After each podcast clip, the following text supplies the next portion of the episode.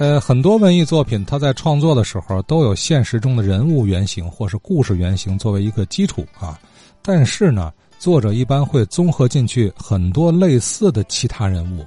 啊，以及他自己的一些经历，然后捏合成一个艺术人物，啊，比如说下面是个例子啊，《血溅金门》里面有个人物郝明啊，很很知名是吧？哎，这个艺术人物的原型我听过好多版本啊。康舒婷先生今儿又提供一个人物原型，哎，这个人呢，很巧啊，曾经就长期在橡胶基带厂。这两天咱提的这个南门外大街上的橡胶基带厂工作，咱听听是谁。呃，关于橡胶基带厂啊，呃，有几位听友老师呢已经讲了很多了，我有两点补白吧。呃，一点呢就是有一位传奇人物啊，曾经呢在橡胶基带厂啊。呃，工作了比较长的时间，这位传奇人物呢，呃，就是我们大家非常熟悉的小说和电视连续剧啊《血溅荆门》当中的主人公郝明的呃原型。呃，郝明的原型呢，本名叫冯景泉，是位老革命。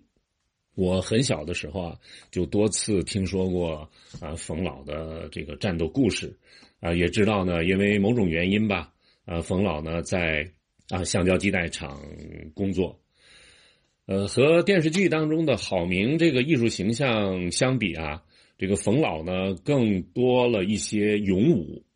啊，王坤老师呢扮演的这个郝明，呃，更文气一些，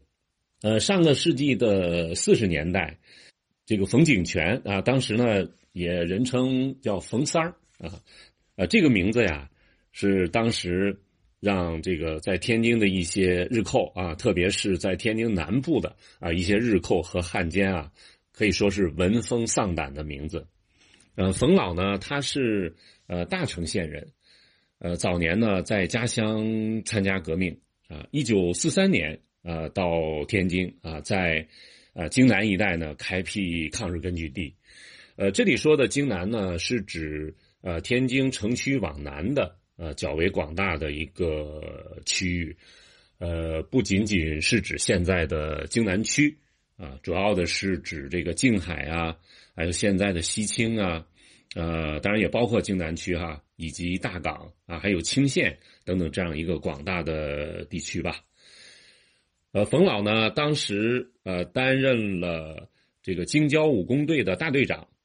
啊，和京南县游击大队的大队长。啊，在上个世纪六十年代，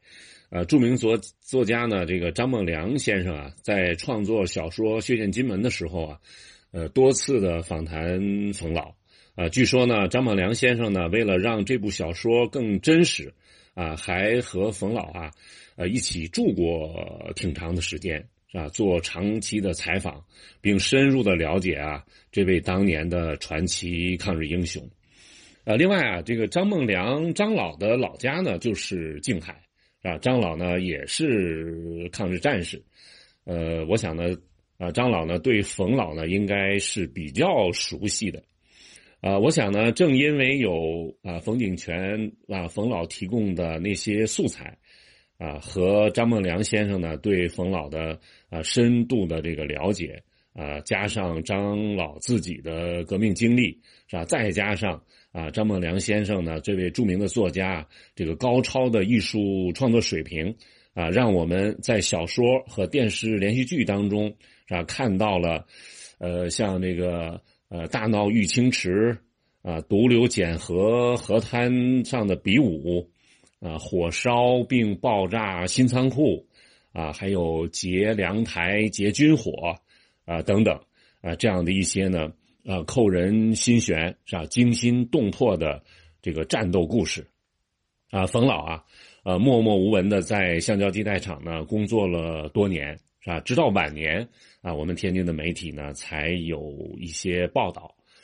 呃，二零一零年啊，冯景泉冯老啊这位啊传奇的抗日英雄啊在天津呢啊逝世，啊，这是有关橡胶基。代厂的一点补白吧，呃，另外还有一点呢，就是橡胶基带厂的这个厂址，呃，南门外大街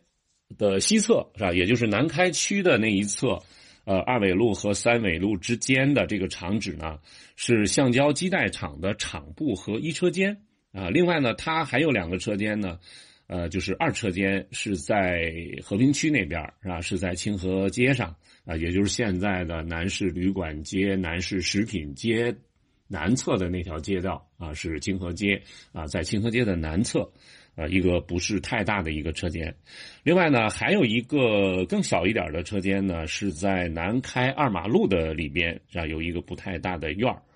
呃，这个车间呢是橡胶基带厂的家属厂啊，或者叫附属车间，呃，五六十年代的时候吧，呃，为了安置家属，很多工厂呢都成立了这个家属厂，呃，也叫呃家属连或者五七工厂，啊，也就是说，橡胶基带厂的厂址啊。呃，曾经有这样三个地方，